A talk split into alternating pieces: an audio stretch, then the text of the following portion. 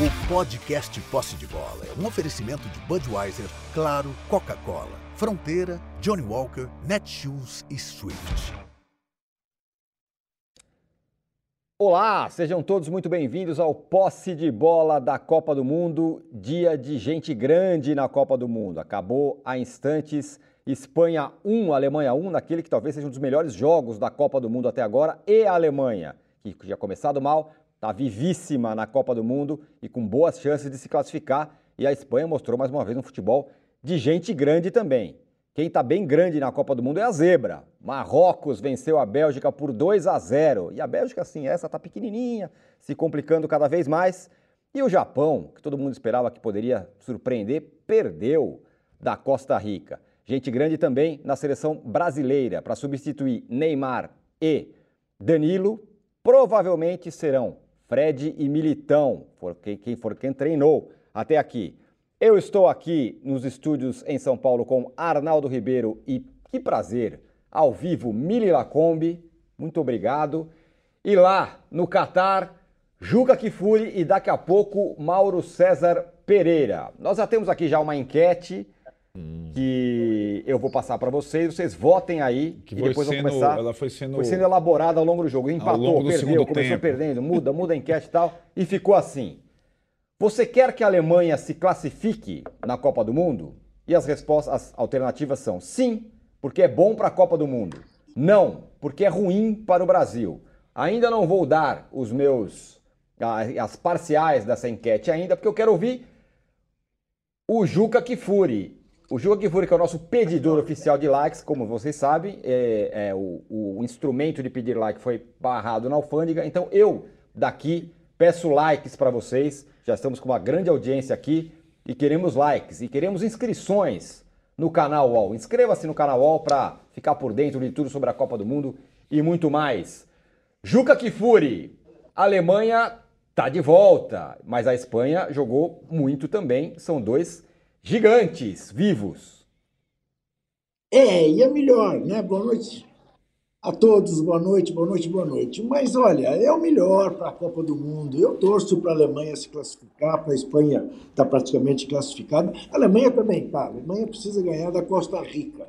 Né? Essa, essa rodada de hoje foi muito boa para a Alemanha.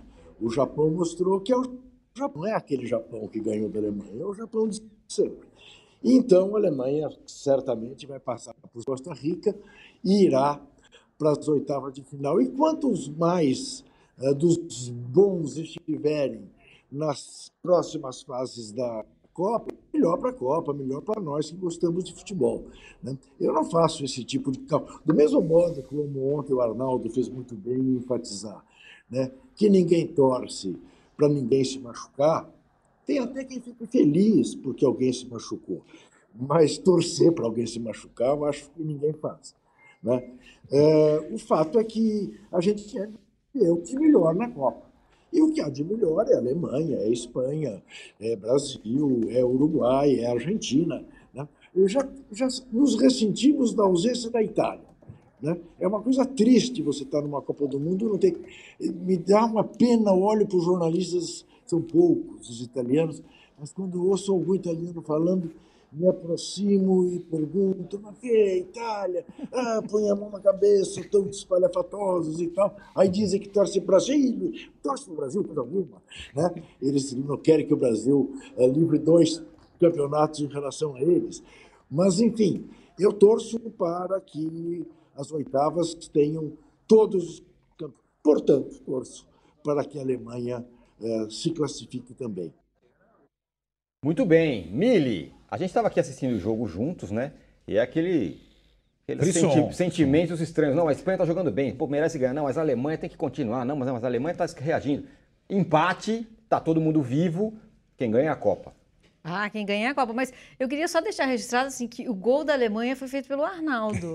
Pois é. Porque a gente estava vendo num, numa outra sala e o Arnaldo falou: se vocês, vocês querem que saia algum gol? Eu falei, eu quero. Aí a gente se mudou, na então tem que ser na outra sala. A gente entrou na sala. No exato momento. O gol saiu. Então, Fato. gente, respeito ao Arnaldo. e o gol da Alemanha saiu porque a gente mudou de sala claramente. Mas eu tô total com o Juca. A gente é, é bom pra Copa. E se é bom pra Copa. A, a, a, é, foi emocionante ver os últimos 30 minutos desse jogo, né? Foi um uhum. frisson. O Arnaldo ficava andando, tô te delatando, né? De um lado pro outro aqui. Foi realmente emocionante. E o Japão, acordar às seis e meia da manhã.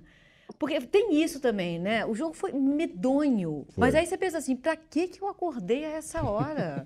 então é um, é um combinado, né? Então gostei, gostei desse, desse resultado. Muito bem, Arnaldo. Ah, o... vocês, vocês precisam, vocês precisam acordar cedo para ver o jogo do Japão, né? É, você é... não, né, Juca? É você pode dormir até mais tarde, é isso é bom.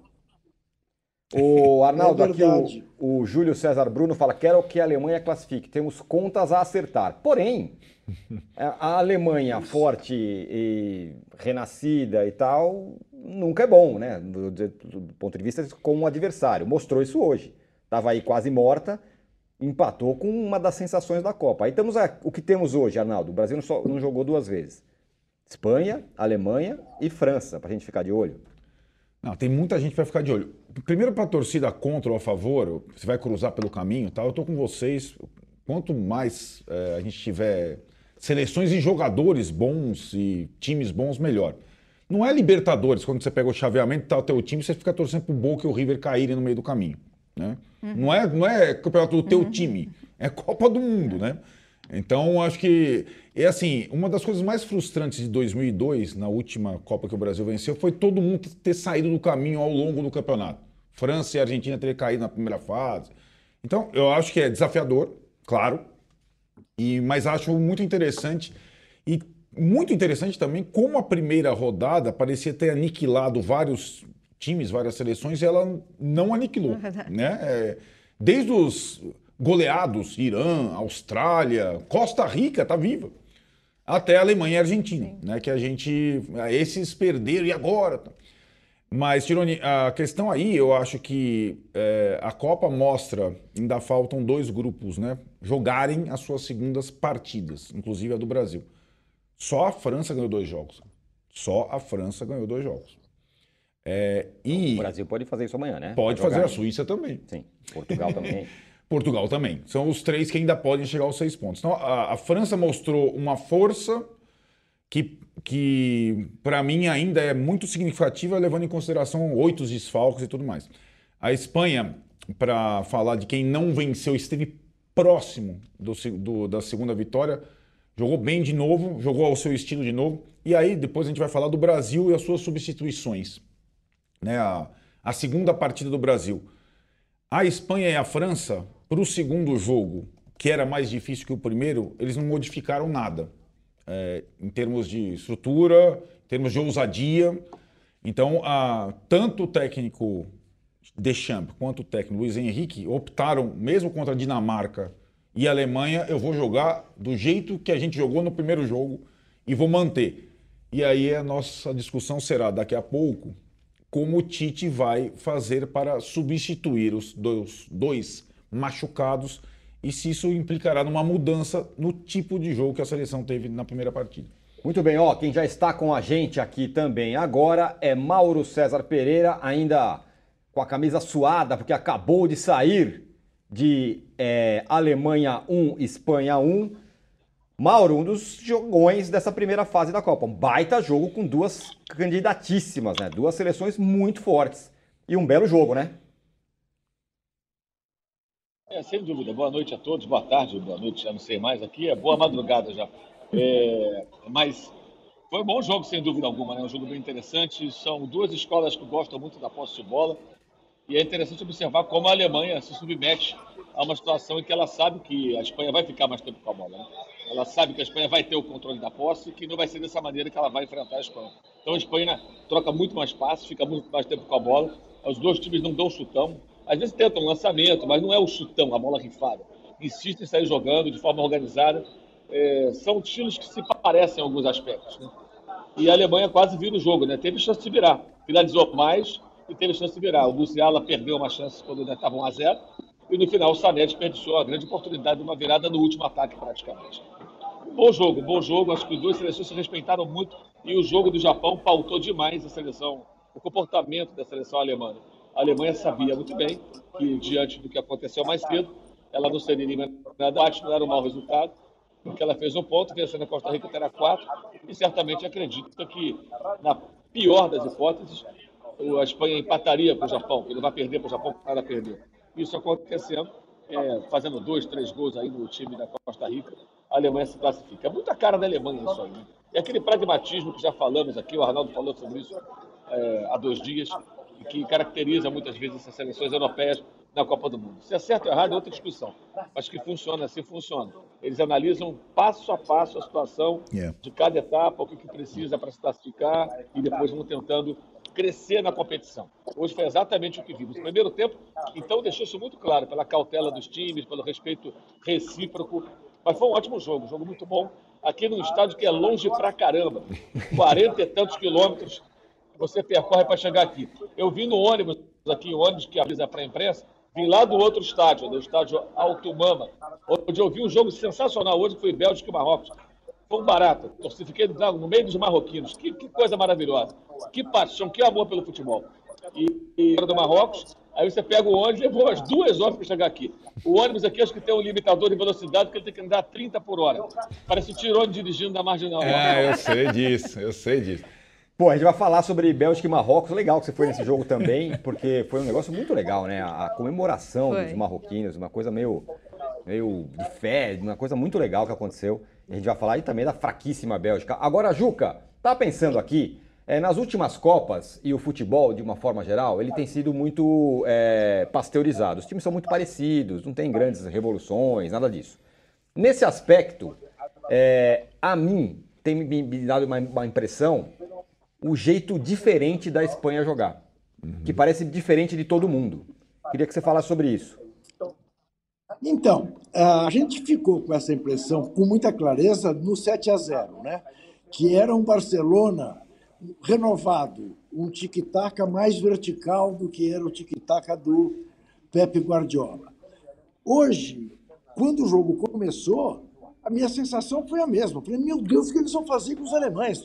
Aquele chute do Olmo que o Neuer espalma, bate no travessão e na trave, porque bate no travessão e na trave, e depois o gol que o Ferran Torres perde. Eu falei, eles vão esmagar a Alemanha de novo. Não foi assim.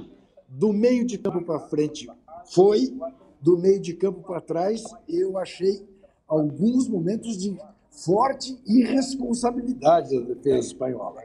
Uh, Fernando Diniz passou por ali. O, o, o Simon estava louco para tomar um gol. Né? Dele deu três bolas para o ataque da Alemanha fazer o gol. E isso permitiu também que a Alemanha crescesse para cima da Espanha e, e, se impusesse em alguns momentos. Né?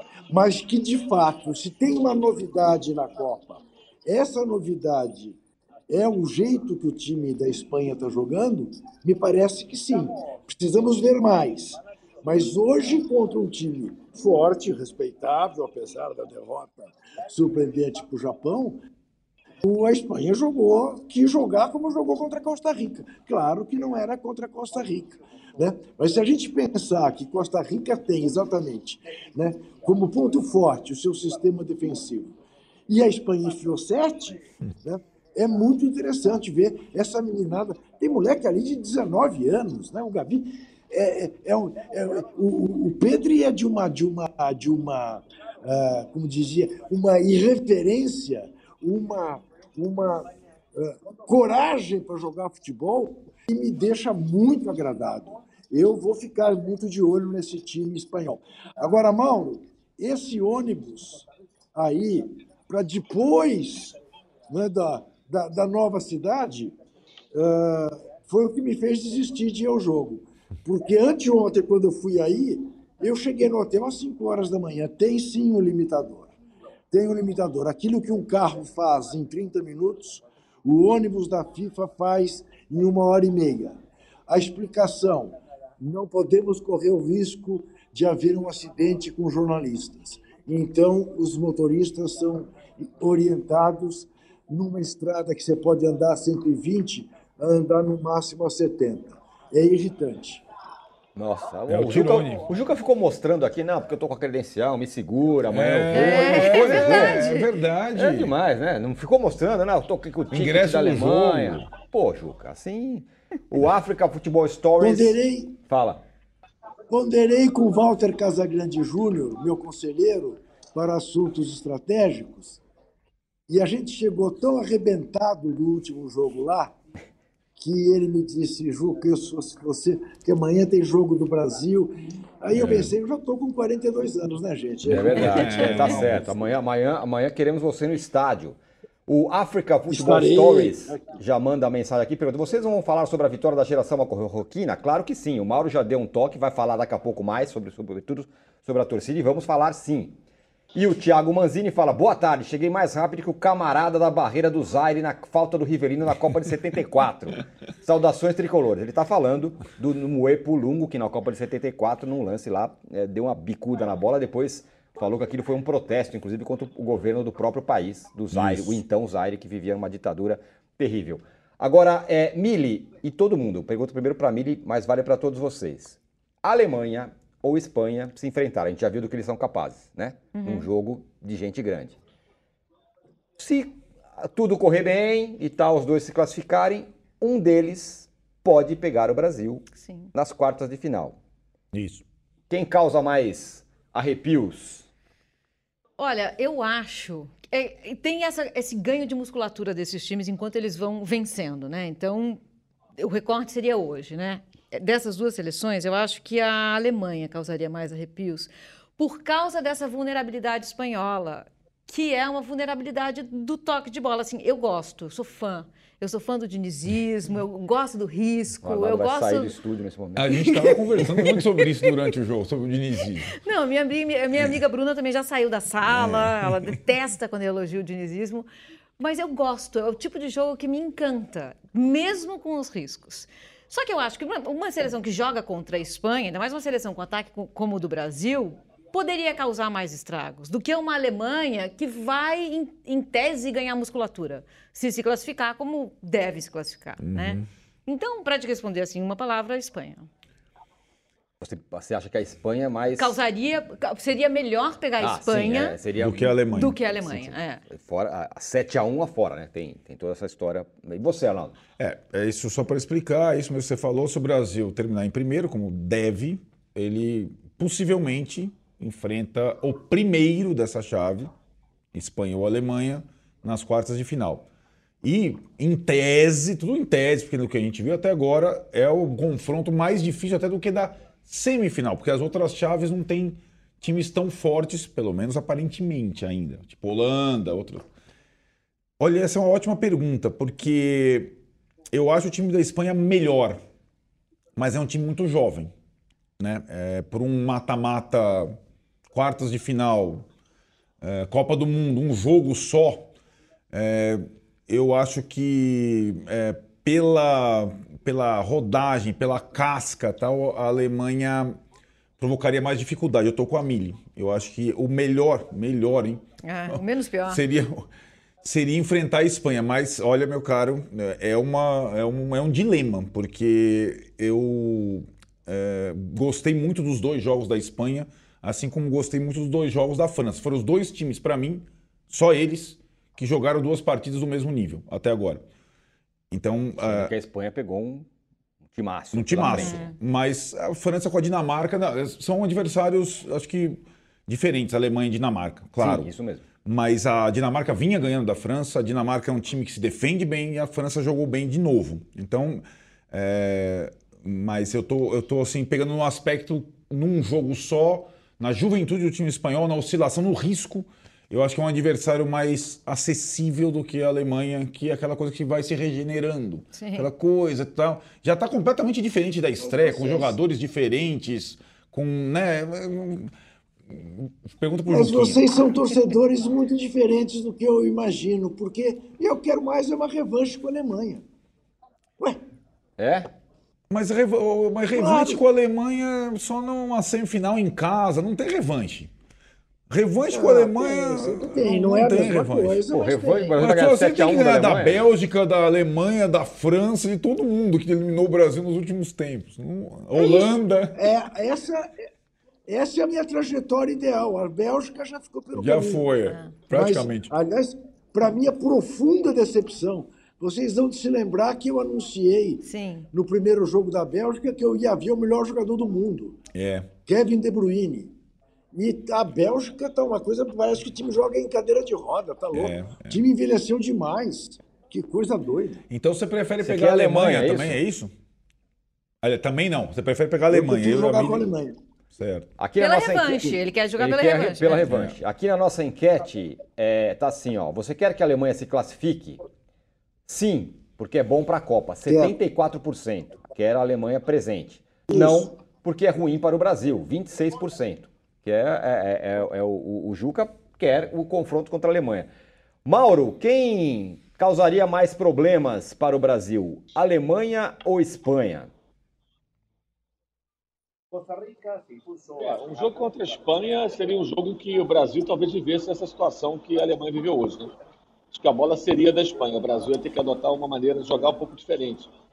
Que pode ser interessante pela velocidade dos jogadores que tem, né, pelos lados contando com o Neymar de volta, talvez. Acho que pode ser interessante o Brasil recuperar a bola e acelerar o jogo, porque a Espanha vai jogar com a bola. Contra qualquer um. Se o Fernando Diniz embarcar aqui com o Fluminense amanhã, a Espanha vai ficar com a bola. Desculpa, Fernando Diniz, mas a bola não será sua. A bola será do Luiz Henrique. Né? Porque é a essência do jogo deles. Né? É uma coisa muito clara. E é bem interessante notar no estádio como o quatro, né? sempre tem aproximação, grupos de três jogadores, quatro jogadores, sempre tem alguém próximo para receber o passe tudo funciona dessa maneira. É, mas acho que a Alemanha, assim, acho a Alemanha mais cascuda. Até pelo que disse o Arnaldo, o time da Espanha é um time mais jovem, é um time talvez para outra Copa. Pode até chegar longe, ganhar essa Copa, mas é um time mais preparado para o futuro, me parece. A Alemanha já é um time mais, acho que mais pronto. É, então, acho que a Alemanha. A Alemanha tem um 7x1, né, gente? O Brasil da Copa do Mundo 7x1 vai ser lembrado exaustivamente. E é o peso que o Brasil carrega. É lógico, quem toma de 7 a 1 numa semifinal em casa, quando, quando é candidato, pelo menos em tese, ao título, sendo você o maior campeão mundial da modalidade, você tinha a maior vergonha da história do esporte, né? nem do futebol. Não tem nada parecido. Nada, nada parecido. É uma vergonha colossal e insuperável, acredito eu. Então isso pesa também. Eu acho que para o Brasil é melhor pegar a Espanha. É, agora, é, o Mauro falou, para o Brasil seria melhor pegar a Espanha. A Mili é o nosso também raciocínio. falou. É. Nós Ma, então, mas. É... Eu acho que o Juca só está falando por conta da perspectiva de revanche, porque tal, talvez ele ache também melhor pegar a Espanha no sentido. Técnico. Técnico. Porque o jogo do Brasil seria melhor. Tem mais chances. É. é tipo um Real Madrid-Barcelona. É, e o Brasil é. dá para jogar é. com o Real Madrid, com o é. Vinícius Júnior e companhia. Né? É, sabe como é que joga o Real Madrid e Barcelona? O Real Madrid joga na velocidade no contra-ataque normalmente e o Barcelona, né? Tipo, comandando com a bola. Com... E acho que, aliás, o Brasil tem vários jogadores que enfrentaram mais adversários do barcelonismo do Luiz Henrique do que é, integrantes, né? Casemiro, Militão, Vinícius Júnior, vários ali, né? Que, que estão acostumados a jogar contra. Né? Tem uma outra coisa com relação à Alemanha, Juca, é, Mili, Mauro e Arnaldo. Porque na Espanha você consegue falar, não, eu tenho o Pedri, que joga pra caramba, é. tem não sei quem, Sim. que é um cara, tem o Rodri, que é o volante que joga como zagueiro construtor, que o Arnaldo adora. na Alemanha, é difícil você falar, esse é o cara, né? Uhum. Sim. É... E eu acho que tem um aspecto emocional que conta muito em Copa, que é isso de você ir ganhando essa, essa cascudez, essa musculatura. E se, se isso acontece com a Alemanha, é muito perigoso. Uhum. Porque é um tiro muito curto. É, é melhor um time começar mais limitado e ir nesse crescendo Brasil do que um time que começa. Brasil 94 e, Brasil 94. Exatamente. Né? Porque tem um ritmo, o grupo vai se unindo, eles acham que eles são. A, Ale, a Alemanha entrou hoje meio titubeando. Uhum. Ela estava emocionalmente quebrada, mas ela foi ganhando essa musculatura mesmo durante o jogo. Esse time, se vai passando de fase, ele vai crescendo uhum. e ele vai se impondo. E um time que meteu 7 a 1 na gente.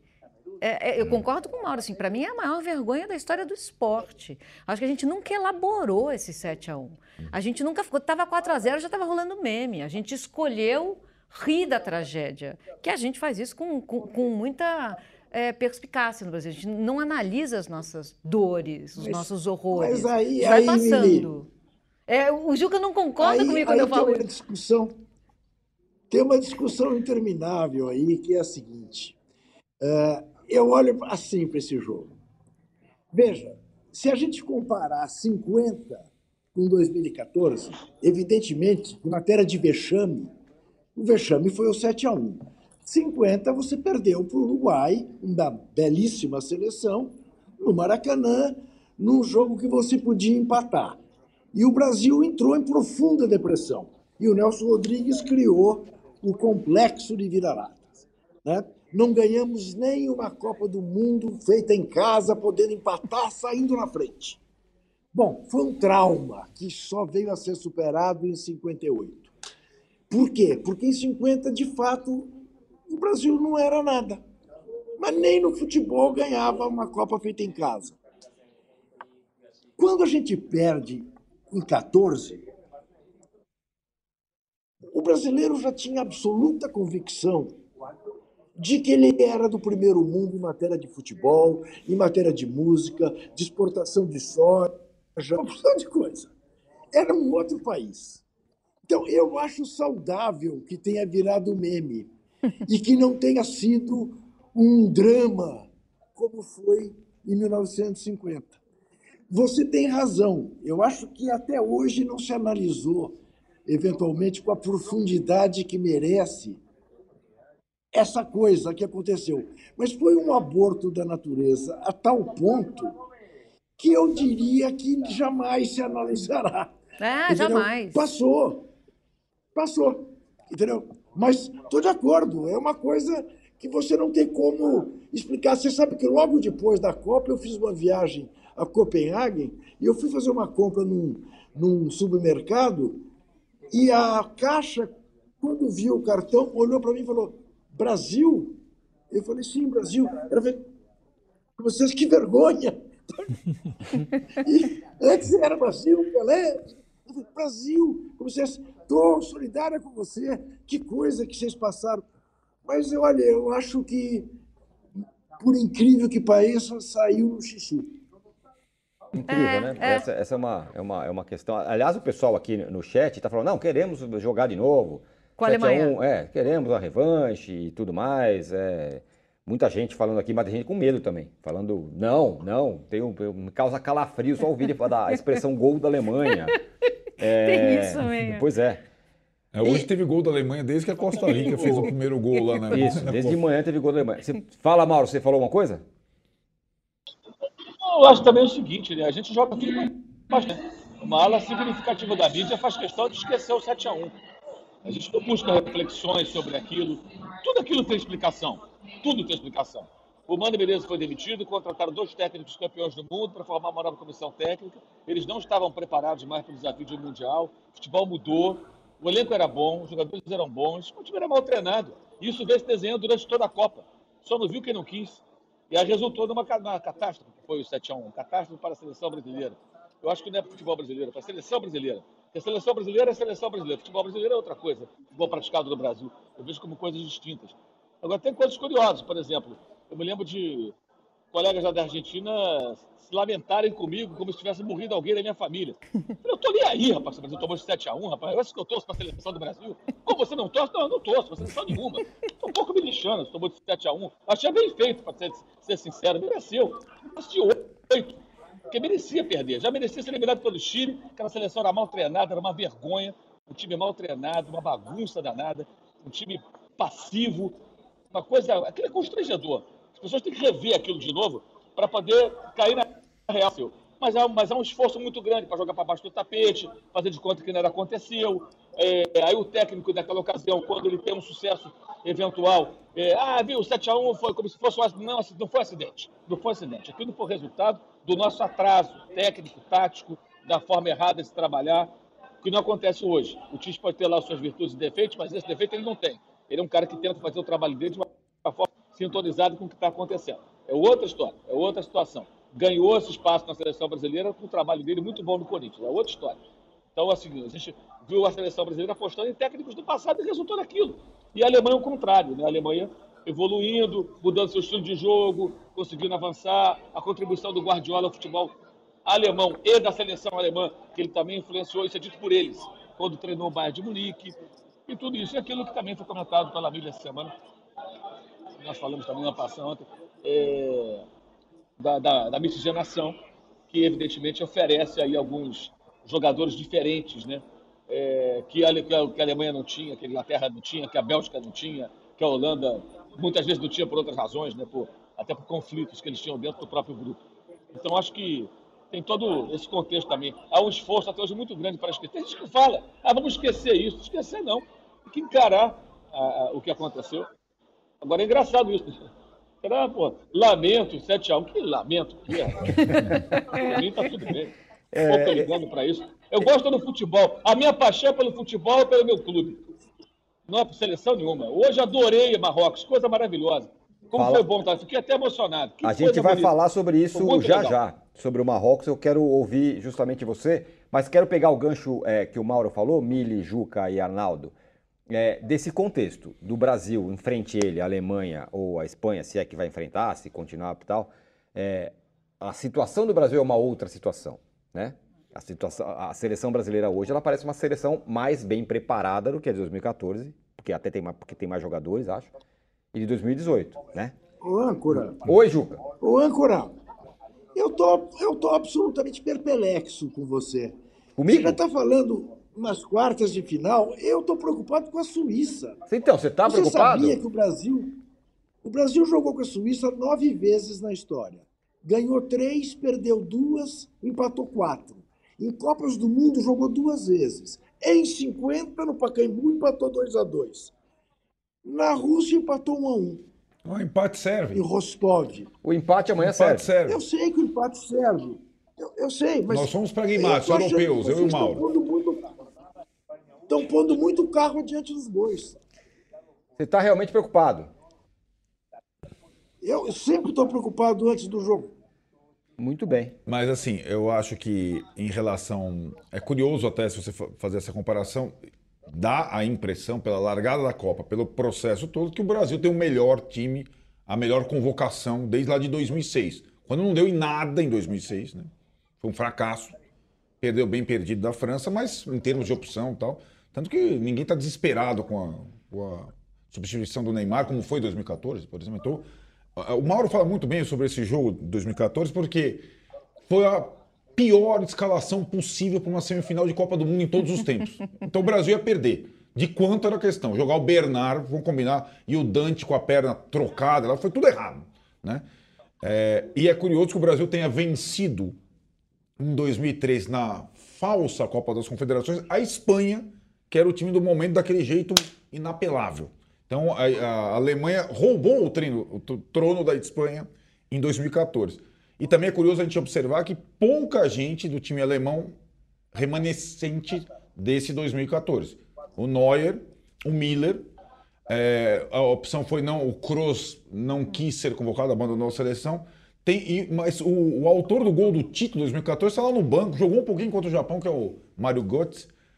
Mas a Alemanha está num processo de reformulação. Ainda não abandonou completamente algumas bandeiras daquele time, como a Bélgica se recusou a fazer e se estrepou. É, é, mas ela está num processo de reformulação, não, tá, não, é um time pronto ainda. Se você reparar a escalação do Japão, a escalação de hoje, já mudou muita gente, as substituições também, e muitos jogadores locais de times menores, não uhum. só do. Bayern de Munique, estão jogando, inclusive o gol, o autor do gol do empate. Tem surgido alguns. Você falou, ah, quem que é o grande nome? Uhum. Não tem grande nome. É isso. É um, talvez o, o, melhor jogador, mais além do goleiro, do Neuer, o capitão, seja o Kimmich, que é o cara que não vai sair nunca do time, carimba todas as bolas e tal. Mas o resto é, é, não é uma, uma seleção que tem individualidades. Como a 2014 tinha várias em grande, em grande fase, né? Então é um, é um time diferente em formação, mas é um time que tem tradição, é um time que tem é, nervos no lugar, é um time que não se apavora, então tem essas, tem essas virtudes. E isso, isso que você está falando, eu acho que é uma possível força da, da Alemanha, porque eles podem ir se encontrando ao longo da é. competição. É. Uhum. Não ter ninguém de destaque faz com que eles sejam um time que, se for passando, vai se fortalecendo. Uhum. E aí ele vai se encontrando numa identidade. É perigoso esse time é. da, da Alemanha. O Rinaldo França fala que ele tem ranço, sim, da França. É, que é mais forte. 86, 98 e 2006. É. São as três eliminações do Brasil para a França.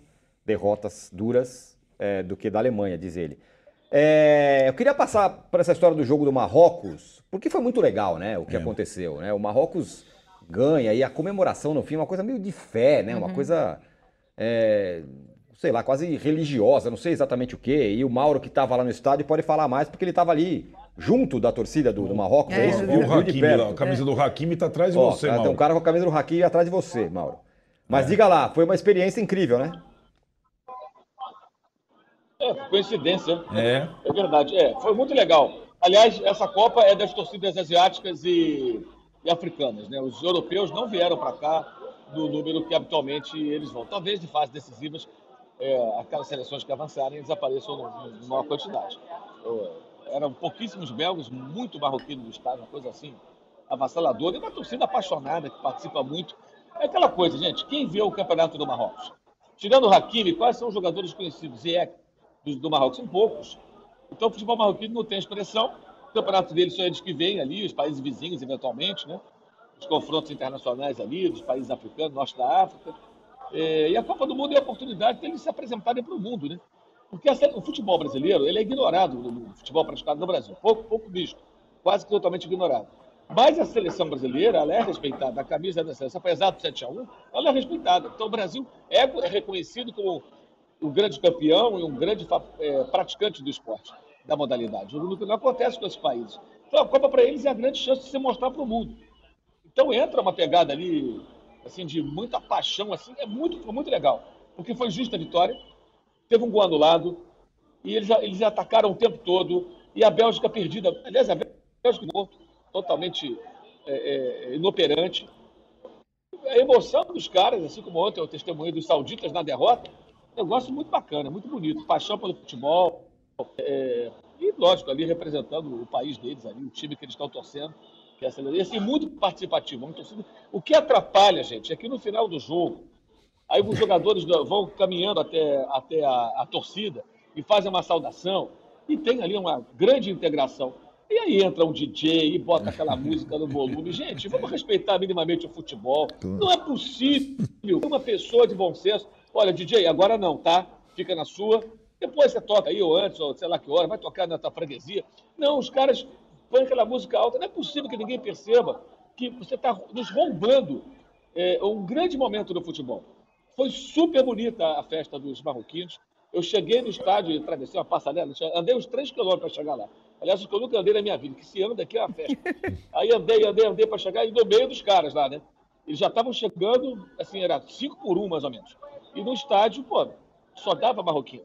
Foi muito bacana, foi muito bonito. A vitória justa, um time agressivo e uma torcida totalmente integrada com, com, com a equipe. Eles vão se classificar, certamente, né? Depende agora de um empate, né? Contra o Canadá. Isso, isso. A Croácia e a Bélgica vão, vão ter que se matar. Uma das duas vai espirrar. Aparentemente a Bélgica, a não ser que nos surpreenda com uma vitória sobre a Croácia na última rodada, o que parece ser o menos provável no momento. E foi um, foi um jogo muito legal, foi muito legal. Uma das experiências mais legais que eu vivi até agora aqui, na, aqui na, no Catar.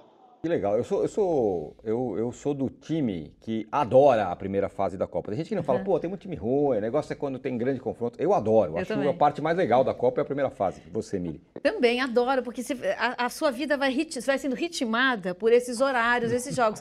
Depois a gente tem uma crise de abstinência, pois porque é, então. acaba e fica um jogo por dia. Amanhã é o último jogo pula. das sete da manhã. Meu. O último jogo das, das sete da manhã. E aí começa um negócio que pula um dia. De, é. Aí não tem mais jogo é. naquele dia. Triste. É tudo, é tudo que eu mais estou esperando. É tudo que eu mais. Mas o clima é legal. Até no país da Copa, quando as seleções vão indo embora, são. Poder, encontrar os amigos, entendeu? Até agora não vi nada. Não me pergunte sobre Doha, sobre um restaurante, não sei de nada. Ô, Juca. Porque é de um estádio para o outro, do outro para um para outro. A família, a família foi para Atibaia. Lembrei até do PVC, quando a gente trabalhava na SPN, que ele vinha para São Paulo fazer jogo da Copa 2014 ficava no hotel, nem ia para casa. Pra, foco total. Agora, Marrocos, é, o Mauro falou, deve se classificar. Então, e deve mesmo.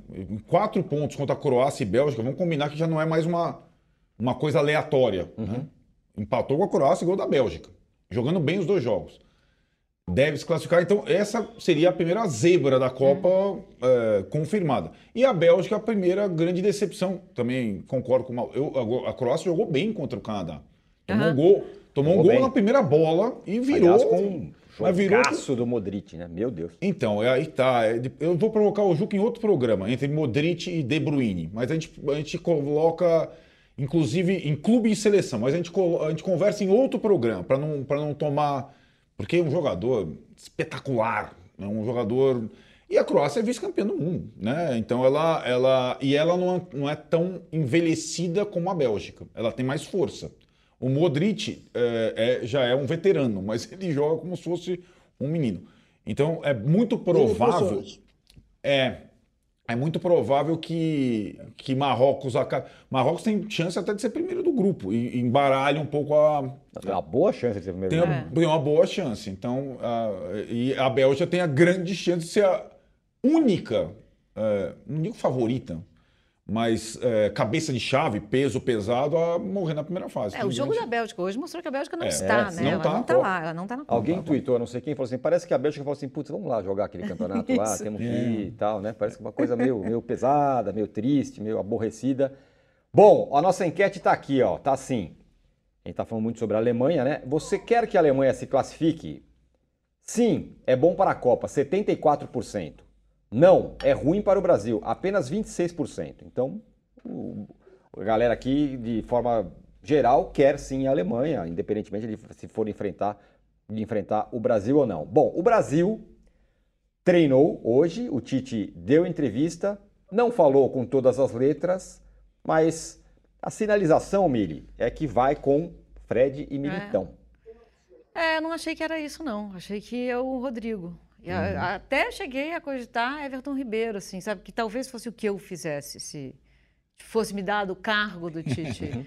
é, mas não, não sei se eu gosto do Fred substituindo o Neymar, não. Não era o que eu imaginava. Mas também, não sei, porque parece que ele usou os dois, né? Pelo que eu vi, ele começou com o Fred, depois ele pôs o Rodrigo. Então vai ver que na cabeça dele espero que ainda haja uma dúvida. É. Não sei, mas é isso. O Brasil pode empatar esse jogo, né? Uhum. Que não seria trágico. E existe uma chance do Neymar voltar antes. Então, não sei, mas não faria isso. Cheguei até a pensar que talvez eu tirasse Rafinha, colocasse Rodrigo e Everton Ribeiro. Gosto dessa escalação, sabe? Uhum. Sei que fica uma coisa mais ofensiva, mas me parece interessante uma escalação assim. Fala aí, Arnaldo. Você vê que as coisas são. Fala, Juca. Você vê como as coisas são, né? As coisas são complicadas, quer dizer.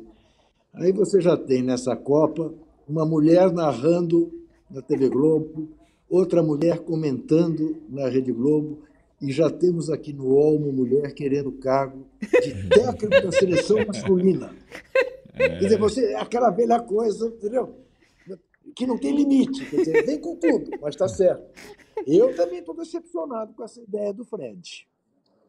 Porque é, são duas incoerências. Eu, eu, claro que eu escalaria o Militão e jamais o Dani Alves. Mas eu tenho que cobrar o Tite por que, que convocou o Daniel Alves se o lateral titular machuca e ele faz um terceiro zagueiro para não escalar o Dani Alves. Essa é uma incoerência. A segunda é a seguinte: se eu tenho uma escalação, um jeito de jogar na cabeça, que foi o que eu usei na estreia, contra a Sérvia, que é até mais forte que a Suíça, por que, que eu mudo na hora em que sai o Neymar? Eu, em vez de pôr o Rodrigo para exercer uma função igual, eu mudo e boto o Fred. Eu estou com a Mili. Eu, por exemplo, cogitei também do Everton Ribeiro, porque eu gosto muito. O Everton Ribeiro é que nós temos de mais parecido com o Mudrik, só para provocar o Arnaldo. Uh, não, ele também é um baita jogador. É um baita jogador também. Mas eu não gosto. E olha, Mili, vou lhe dizer mais. Eu trocaria o Rafinha, mas pelo Anthony. E eu acho que isso vai acabar acontecendo. Mais uma pipocada que o Rafinha dê, como deu no primeiro jogo, uhum. né, perdeu dois gols puro medo de fazer o gol, de realizar o sonho. Uh, eu acho que o Anthony toma o lugar dele. Mas, enfim, eu não gosto da ideia de começar o jogo com o Fred. É, o, o, só rapidinho, o, o, o Tite falou, né? Aliás, treinou com o Fred. Tem uma apuração do UOL aqui, é, indicando que pode ser Militão e Rodrigo, e não Fred. Hum. Então, Militão e Rodrigo é, é a repetição mais próxima do time que estreou bem. Foi o que o Luiz Henrique fez na Espanha, Isso. trocando só o lateral direito, Isso. as peliquetas para o Carvajal. Isso. Foi o que o Deschamps fez na França, trocando só o lateral direito, uhum. curiosamente, e um zagueiro. É, então, assim, é, seria a, a, a substitui as substituições que menos contrariariam os, os, os, o jeito do time ter jogado na estreia que deu certo. Então, é, é mais, digamos, coerente com a estreia. É, aí tem a. Essa seria. Então, riscaria a segunda incoerência do Juca. A primeira incoerência, que é Militão em vez de Daniel Alves, é, eu, eu, eu, não, eu não acho que seja uma incoerência. Vou explicar por quê. É, eu não entendo que, e acho que só o Brasil tem isso, tem alguns preceitos, mesmo a Argentina não tem, que é aquela coisa: ah, eu convoquei dois jogadores por posição, o reserva da lateral direita é o Fulano, o reserva da lateral esquerda é o Cicrano. É, basta ver a Espanha. A Espanha convocou quatro zagueiros o Luiz Henrique preferiu colocar um volante e o Rodri de zagueiro titular barrando os outros ali, reserva. Os caras não estão. Tudo bem. O, o, que a gente. A gente só está discutindo tudo isso porque se trata de Daniel Alves, que, é um, que tem uma, uma questão que vai além dele ser lateral direito ou não. é porque ele é o mais velho, não. é porque ele não vinha jogando, é porque ele vinha jogando mal, é por conta de tudo isso. Não. Mas, Juca, deixa eu só, deixa eu só concluir. Você eu, eu acho que o, o, o, Tite pode ter na cabeça dele, sim, é, o plano A para a reserva do Danilo Militão e o plano B o Daniel Alves. Se o Brasil estiver perdendo ou empatando com a Suíça, ele coloca o Daniel Alves. O Militão é mais jogador que o Daniel Alves hoje. Ponto. Embora o Casemiro tenha Muito falado. Mais. É. Embora o Casemiro tenha falado. O Casemiro que jogou com o Militão um tempão no Real Madrid e enfrentou o Daniel Alves. Não, porque tecnicamente ele bate na bola. O Militão é mais zagueiro. Ele tem muito mais jogador que o Daniel Alves. Hoje não tem comparação. Tem comparação. São níveis diferentes. Então, ele é melhor, inclusive como lateral direito, do que o Daniel Alves hoje. Agora, se o Brasil estiver precisando, estiver é, perdendo, tiver colocar o Daniel Alves para ajudar e apoiar tal, é uma possibilidade. Então, acho que é, a única questão é se o Tite fosse um pouco mais receptivo às perguntas desde a convocação e esdrúxula do Daniel Alves, ele não, talvez não tivesse tanta, tanta pressão pela incoerência Sim. nesse momento. Eu estou convocando o Daniel Alves para uma situação específica. Ele não, não treinei o Militão. É, e o Militão também é uma opção pela direita. Então, talvez ele não tivesse nesse. Ele não quis responder muito sobre o Daniel Alves na, na convocação e coloca essa situação. Eu, além de tudo, eu teria convocado, eu técnico, Mili, com a mim, mais um zagueiro. Porque eu acho que zagueiro faz falta em Copa do Mundo. É. No Brasil tem zagueiros versáteis. O Militão vai para lateral. Aí você fica só com o Bremer na reserva. Aí o Danilo não deve voltar tão cedo como, é, como não... o Neymar. Exato. Já tem essa questão. Então não é uma questão só para esse próximo jogo. Talvez seja para Camarões e para a primeira eliminatória. E se só tem quatro zagueiros, um foi para lateral, você fica com um na reserva. Se um é expulso, você fica sem zagueiro na reserva. Tem pouco é. zagueiro na Copa. Isso para mim está claro desde a é. convocação. Ô, Arnaldo. Fala, Juquinha. Ô, Arnaldo.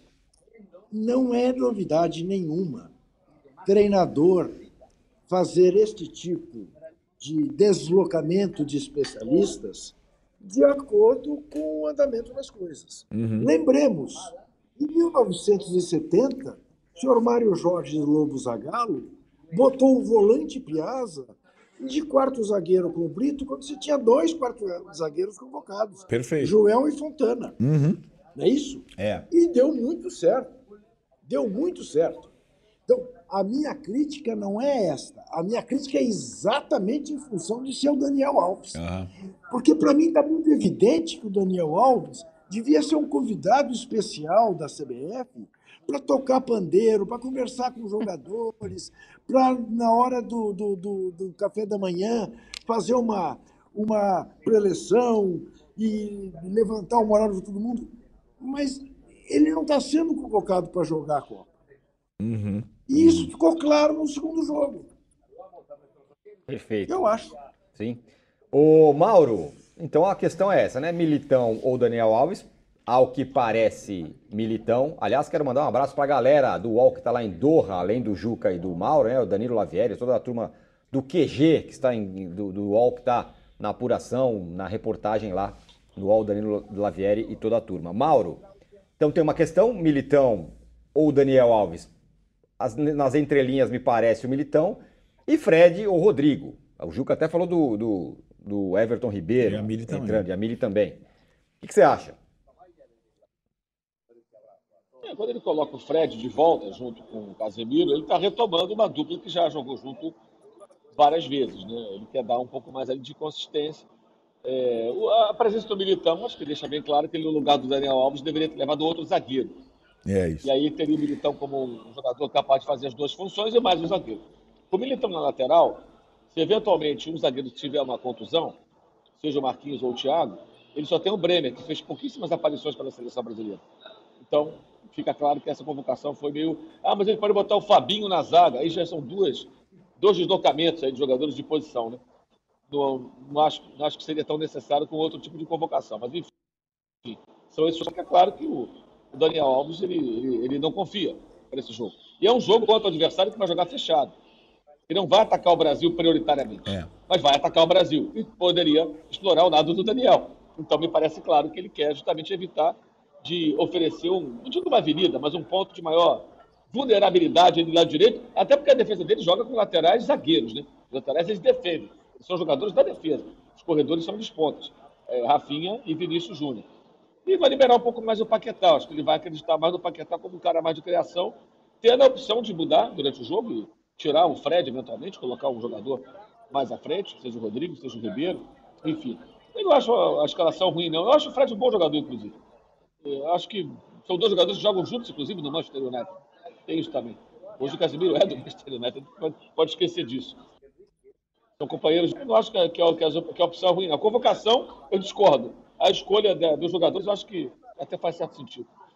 Ô, Juca, é, independentemente da escalação, você falou que tem medo da Suíça. Ai, meu Deus, pode ser um problema a Suíça. Você acha que o Tite você- poderia ser pragmático e falar, se empatar até que não tá ruim? Então, você bota na minha boca palavras que eu não disse. Eu não disse que eu tenho medo. Eu disse que eu sempre me preocupo antes ah, dos sim, jogos. tá certo. Eu não gosto dessa coisa de estar ganho. Vocês estão fazendo projeção para as quartas de final, não é nem para o jogo da Suíça, nem para o jogo de Camarões, nem para o primeiro jogo das oitavas, é já nas quartas. Quer dizer, nós estamos a um passo das semifinais de passar pela Espanha ou pela Alemanha. E a semifinal vai ser mais fácil do que as quartas. Quer dizer, Brasil finalista. E Esse é o nosso âncora. É um otimista assim, militante. Então eu sou mais cauteloso. Então eu quero um jogo de cada vez e acho que a Suíça vai impor dificuldades. É óbvio que o Brasil é favorito, mas acho também e não gosto deste pragmatismo que o Arnaldo é ardoroso defensor de fazer os cálculos. O empate contra a Suíça é um bom resultado. Muito bem, vamos empatar com a Suíça e vamos ficar em primeiro lugar no grupo. Eu já não acho que seja assim. Eu quero ver espetáculo. Eu quero ver jogo bom. Eu quero me empolgar como me empolguei para o segundo tempo diante da Sérvia. Quero ver o Richarlison e o Vini brilhando. É, Enfim, eu sou herdeiro de um outro futebol. Ou testemunha, sei lá, se eu sou herdeiro. Herdeiro não é coisa nenhuma. É, sou herdeiro só do corintianismo do meu pai, é, porque nem tostão ele deixou. Mas eu, eu, eu vejo assim, não acho que amanhã teremos uma facilidade e não gosto da ideia de pensar em empatar com a Suíça.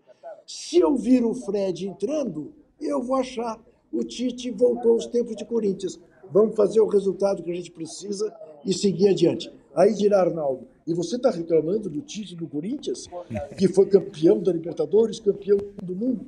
É. Eu, eu, eu vejo. Eu não sei mas se vocês. Eu quero mais. É, não sei se vocês concordam. Pelas palavras, atitudes, a gente observa um Tite diferente. Não é o Tite do Corinthians. De diversas Isso. formas. É, escondendo escalação, que ele não, nunca fez, né?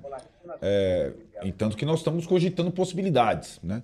É, analisando, pensando e depois criticando as próprias substituições ou falta de substituições contra a Sérvia. Foi interessante ele falar que ele não percebeu a lesão do Neymar, a comissão técnica não percebeu e estendeu a, a, porque o Neymar não pede para sair, então os caras ficam ali e tal. Só saiu numa hora que ele não aguentava mais. E ele se arrepende de não ter guardado uma para é, lesão do Danilo, deixado uma. Porque ele quis dar chance para todo mundo. Vou botar o Martinelli aí, vou botar não sei quem, né? Porque tava já ganho. E aí ele perde um jogador. Então ele, ele tá pensando em todos os detalhes, é impressionante. Eu acho que ele tá, de fato, obcecado por fazer uma Copa melhor do que ele fez em 2018. Ele foi mal em 2018, em todos os aspectos. É, administração, substituição, estratégia. E ele ganhou uma chance de ouro de continuar e ter um time melhor Sim. e ter essas possibilidades. Então, eu acho que se ele tiver que amarrar o pragmatismo, ele não tá, ele tá querendo ganhar. Você que me falou, Juca, antes de começar, que ele gostaria de ganhar então, a Copa dando, é, então, dando resgatando, né, aquela coisa, resgatando isso. a essência do futebol então, brasileiro. Arnaldo, Arnaldo, por isso eu te diria o seguinte: se, se você me pedir para fazer uma aposta, eu aposto que amanhã ele entra com o Rodrigo. Certo. Como eu não me surpreendi quando ele entrou com o Vini Júnior, com o Paquetá, como ele entrou no jogo contra. Uhum. Tinha gente que dizia, mas ele vai deixar o Vini Júnior no banco. Ele vai... Não vai deixar nada. É. Pelo, pelo que eu estava entendendo que ele queria fazer. E acho que ele vai fazer a mesma coisa amanhã. Veja, eu quero deixar claro, eu sou a favor da entrada do Militão e sou a favor de que ele ponha o Rodrigo no lugar do Neymar que o Brasil jogue de maneira ofensiva. O Mili, o Marquinhos também deu entrevista hoje e, entre outras coisas, é claro que ele foi perguntado sobre o Neymar, como uhum. todo mundo é perguntado sobre o Neymar, e falou que o Neymar está dormindo na fisioterapia 24 horas e está completamente obcecado para tentar voltar ainda é, para essa Copa do Mundo. Falou que o inchaço já pode ter diminuído, então, então estão otimistas e tal. Enfim, Neymar sempre é pauta, né? É, tem, eu tenho duas coisas para falar sobre isso que eu, que eu vi na coletiva hoje, mas a primeira eu queria falar sobre esse vocabulário do Tite, né? Continua para mim a mesma esquisitice, assim. É um, ah. é, né? é um negócio esquisito Aí vocabulário. Sim. Mas hoje me chamou muita atenção que alguém perguntou para ele das contusões, ele falou: eu não tenho lugar de fala. Hum. É, esse conceito de lugar de fala saiu do controle. Se ele, que é o chefe de coisa, tudo, né? não tem um lugar de fala para falar da contusão, então não é. Ele usou ah. completamente Errado isso. Ah, Como assim não tem lugar de é. fala? Tem sim, que se você é o chefe desse troço aí, você uhum. pode falar. Porque o lugar de fala não é especialidade. Você tá, tá, tudo bem, você não é médico, você quer detalhes, você pega com o seu médico. Mas enfim, isso de lado. Neymar, né? Essa obsessão pelo Neymar. Eu acho que no fundo, no fundo, esse, essa neymarização da seleção e das nossas vidas vai dando muito certo para o Neymar SA, né, para a empresa, porque a gente não consegue parar de falar dele. Uhum. Faz dois dias que eu escrevo sobre ele. A, a, gente aqui, né, fala sobre ele, nas coletivas perguntam sobre ele. Agora o Ronaldo Fenômeno posta sobre Agora, ele. Agora o Ronaldo Fenômeno posta um absurdo é. sobre ele, porque assim, não, não faz sentido. O Ronaldo falou: estou preocupado com a banalização do ódio. Bom, mas há quatro anos você tem que estar preocupado com isso, Ronaldo. Eu não estou vendo você se manifestar. Estamos Tem todos. quatro anos. Ele, ontem o Gilberto Gil foi agredido, eu não vi uma linha do Ronaldo Fenômeno. Uhum. E tem uma outra coisa sobre isso, que é assim, que é uma inversão da narrativa, que é uma coisa que a gente faz desde a fundação desse país. Assim, porque o, o Brasil foi fundado a, a partir de uma invasão de terra, uma ocupação ilegítima de terra. E desde então, as pessoas das quais que, a, os europeus saquearam a terra são tidas como saqueadores de terra. Uhum. Então a narrativa é sempre essa inversão. Uhum. A, a, o Neymar não é vítima de nada. O Neymar não é vítima de absolutamente nada. O Neymar é um jogador, um trabalhador da bola, sofreu uma contusão como tantos outros sofrem e está se recuperando para voltar. É isso. Perfeito. Ninguém torceu para ele se machucar. Não há esse, esse sujeito oculto do. A, torceram para ele se machucar. Não existe essa pessoa. Ninguém achou nunca essa pessoa. Torceu para ele se machucar. Torcer. Ah. Lembre-se que quem começou com essa coisa do ódio se chama Écio Neves, Sim. que contestou a eleição da Dilma Rousseff e teve o voto do Ronaldo, até na camiseta. Perfeito, perfeito. Então, é, é de uma hipocrisia, assim, quem que torceu para coisas acontecerem foi esse, o, o presidente eleito que torceu para mortes, que usou vírus como arma biológica, que fala em, em extermínio e liquidar adversário. Se o Ronaldo até hoje não se manifestou sobre nada disso, me soa como uma hipocrisia enorme ele vir hoje falar de uma pseudo Uhum. É, um pseudo desejo de que o Neymar se machuque. Não existiu isso. Isso é uma falsa narrativa. Estão criando uma história que não houve. Uhum. Ninguém desejou que o Neymar se machucasse. A única coisa que aconteceu foi que um país, metade de um país, vendo o craque do time se machucar, deu os ombros. Porque essa seleção dá os ombros para este país há quatro anos. Então é uma história que estão tentando inverter. E o Ronaldo vai lá e mete os pés na inversão da história. Aí eu fico revoltada. É, porque tempos depois chamou muita atenção a entrevista do técnico da seleção portuguesa. Portugal perdeu. O Fernando Soares, o, o, o, o Tironi, acho que ele é um, é um cara, né, parece um personagem de programa humorístico tal, até muito contestado. Ele perdeu o Danilo, o zagueiro, que joga no PSG com o Neymar, é, que foi, é um jogador super importante para o time, que fraturou três costelas no treinamento. E aí perguntar, só, só volta no mata-mata. E olhe lá, com as costelas meio, né? Que você toma pancada. Dele, dele ah, então, então, só volta mata-mata, fraturou três costelas, mas, mas, por favor, não vamos fazer um drama. Sim, foi o que Então, tipo assim, Sim. vamos para a próxima. Sim. Então, assim, então, não, tá, tudo bem. Talvez se o Cristiano Ronaldo tivesse fraturado três costelas, é, mas acho que não teria essa coisa. Estaria todo mundo falando, perguntando sobre a ausência do Cristiano Ronaldo, sim. Mas essa história toda, meu Deus Mas, do céu. Arnaldo, tem um detalhe nessa é. história. Vamos supor que tivesse sido o Cristiano Ronaldo ou o Messi é. que tivesse machucado. Se a gente quer contar essa história é, é, colocando na situação do Neymar, então a gente tem que pensar assim: então tá, então há quatro anos o Cristiano Ronaldo apoia um presidente de extrema direita em Portugal que trabalhou para dizimar a população. Talvez em Portugal as pessoas falassem: ah, paciência, ah, é. dane-se. Uhum. É isso que está acontecendo outro. no Brasil. Exatamente. Uhum. Muito bem, só, só, uma, só uma, é, uma, uma, uma, pequena correção disso. O Ronaldo, no fim das contas, ele se manifestou com relação ao Gilberto Gil também. Ah, não sabia. Publicou um texto tal que ah, o resumo é todo o meu apoio ao mestre Gilberto Gil, que tristeza ver um gênio da música popular brasileira que sempre foi voz do amor, da vida, paz, esperança e resistência, com uma trajetória de impacto imensurável para a nossa cultura, um ícone com mais de 60 anos de carreira, um nordestino que coloca há décadas o Brasil no radar do mundo, ser hostilizado da forma que foi aqui no Catar. Nada, absolutamente nada justifica tamanho do respeito e covardia. Aos agressores, a punição devida. A você, Gil, aquele abraço. Ah, é que o que bom, diz o, o Ronaldo em sua manifestação. Aliás, posso estar enganado, mas talvez tenha sido o único que eu tenha poucos, visto, um dos poucos é. que tenha, é. É, da turma aí, de é. seleção tal, que tenha, tenha se manifestado. Muito bem, ó, estouramos aqui. Mas a gente quer que você nos dê likes e inscrições e a gente volta e vou dar as regras aqui, como sempre. Daqui a pouco, gatão de ouro, todo mundo. Ratão de Bronze, todo mundo, e o Imperdível de amanhã. A gente volta já já e você pode nos continuar nos dando likes e se inscrevendo no canal UOL. Já voltamos, não saia daí.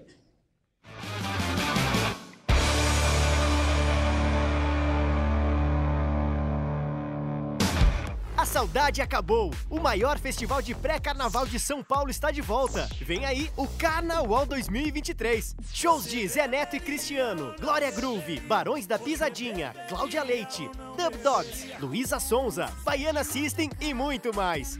Dia 4 de fevereiro no Allianz Parque. Garanta já o seu ingresso. uol.com.br barra ou na ingresso.com. Carnaval, o seu reencontro com o carnaval é aqui.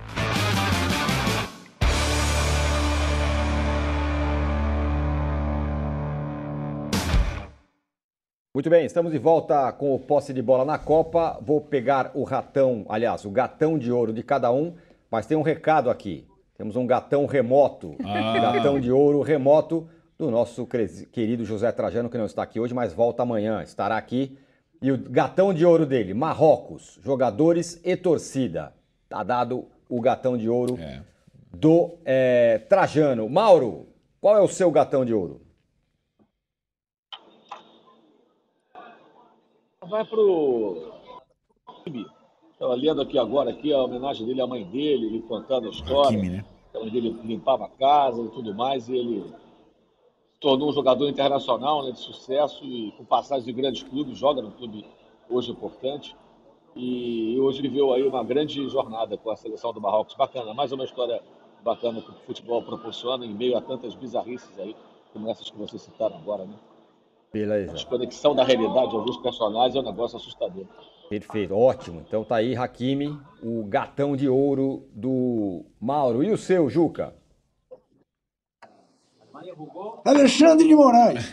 Boa, muito bem pensado. Mili. Tá, tá vencedor. O, o meu vai para uma história que o Felipe Andreoli contou a respeito da coletiva do Tite, que na saída do Jogo do Brasil, a, a família do Tite estava com netos lá e parece que tinha que andar muito, pegar o metrô, andar, andar, andar, e, e aí as mulheres com os netos no colo. E um torcedor, que estava com uma bandeira da Palestina amarrada assim nas costas, falou: quer que eu leve uma das crianças? Vendo que tava, já estava todo mundo cansado ali. E o cara levou por um tempo, e parece que o Tite se emocionou com essa é, história. É, eu, eu, eu, não vi, eu vi só o Felipe Andreoli contando. Eu acho, é, é tão raro que haja esses momentos de de uh, espontaneidade, né? Outro dia eu vi o médico da seleção falando da contusão, ele estava roboticamente lendo é, um, isso, um, um TP. Texto, é. Exato. Então vai para lá, vai para essa história. Diga lá, Arnaldo. É, eu vou com o do Trajano. Eu acho que a, o time e a torcida de Marrocos, lembrando só um, um aspecto muito interessante: Marrocos tem 14 jogadores que não nasceram no Marrocos, dos 26. É o time que tem mais estrangeiros na Copa do Mundo. É, 13 deles nascidos em países europeus, um no Canadá. 14 jogadores que não nasceram no Marrocos e estão prestes a, a protagonizar a primeira grande surpresa da Copa do Mundo, se classificando para o mata-mata. Muito bem, eu vou dar o meu para o Modric, que jogou muita Bem bola hoje e ele é um craque. Ratão de bronze, Mauro, e já ah, não. Depois eu vou falar do que é imperdível amanhã, apesar que, você, que, você, que é muito óbvio. Mas o seu ratão de bronze?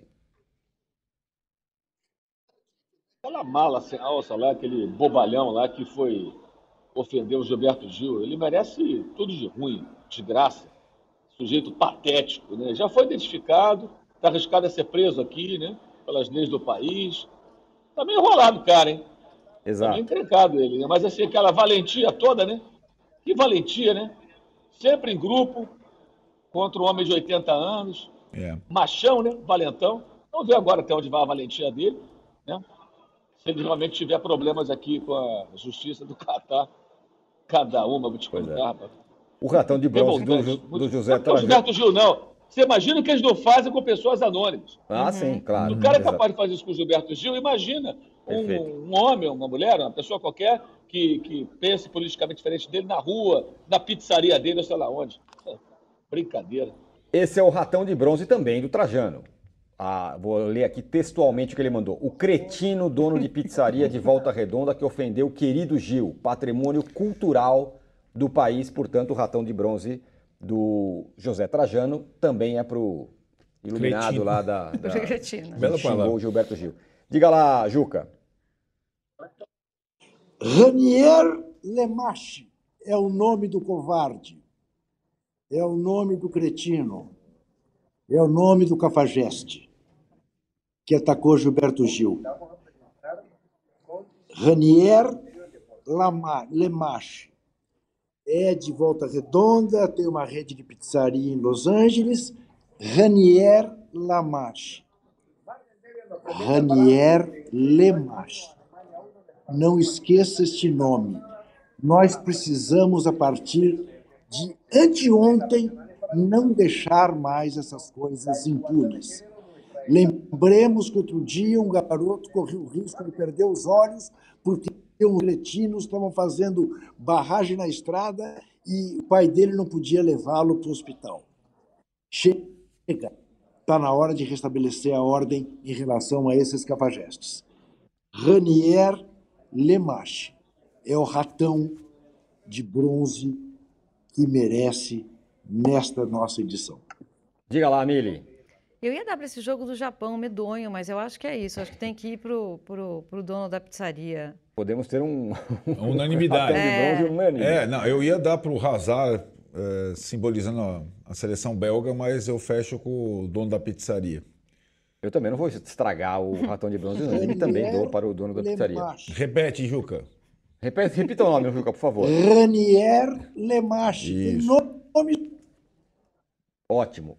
Em apenas o confronto, Mauro César, o que é imperdível amanhã? O que me parece óbvio, mas você pode até estar com uma ideia de outros jogos, você tem visto jogos interessantes jogo. de outro grupo. E muito obrigado mais uma vez por estar aqui com você. O Mauro César fica 29 horas por dia acordado. É impressionante. Boa, Mauro. Isso aí, impressionante, garoto. impressionante. Você me ensinar o tirou e dorme muito. Diga lá, Mauro. É, dorme demais. Aliás, amanhã eu vou te ligar cedo do estádio que eu pretendo acompanhar Camarões e Seco. Muito eu bem. Eu ligarei de lá para você, tá? Direto do estádio. Amanhã é o estádio Al Janube. E, bem, imperdível, é claro, Portugal e Uruguai por motivos de De Arrascaeta. Boa, não, boa. Não é só isso, cara. Calma. Ó, os jogos de amanhã vão aparecer Não é possível na... que aquele cara, o Alonso, não vai escalá-lo. O Arnaldo acho que não precisa. De não, novo? Não tem que jogar, não. não é Pragmatismo. Isso, né? Tá maluco, o Arnaldo tá louco. Juca, ó, os jogos estão na tela, mas pode falar o seu imperdível de amanhã. Brasil e Suíça, claro. Obrigado, Juca. Até amanhã. Mili, É. Brasil muito Suíça. obrigado por estar aqui É. mais uma, com a gente pela primeira vez no estúdio. É uma honra, é um prazer e, e o seu, seu jogo imperdível. Obrigada a vocês. Uma delícia vir aqui. É, Brasil, Suíça. É, eu também, Brasil e Suíça. Falo antes de você. Não, Brasil eu concurso. Esse Portugal e Uruguai é mais. uma- tem mais ingredientes. e a gente vai entrar no ar aqui depois de Portugal e Uruguai, correto? 18 Exatamente. horas, bate horário. Muito bem, o posse de bola da Copa hoje fica por aqui. Amanhã, às nove da manhã, tem o All News Esportes com a Domitila Becker direto lá do Catar. E às seis da tarde estaremos aqui de novo para falar da rodada da Copa do, do Mundo, é claro, do jogo do Brasil também, mas também dos possíveis adversários, do possível adversário do Brasil nas oitavas de final. Valeu, obrigado, tchau.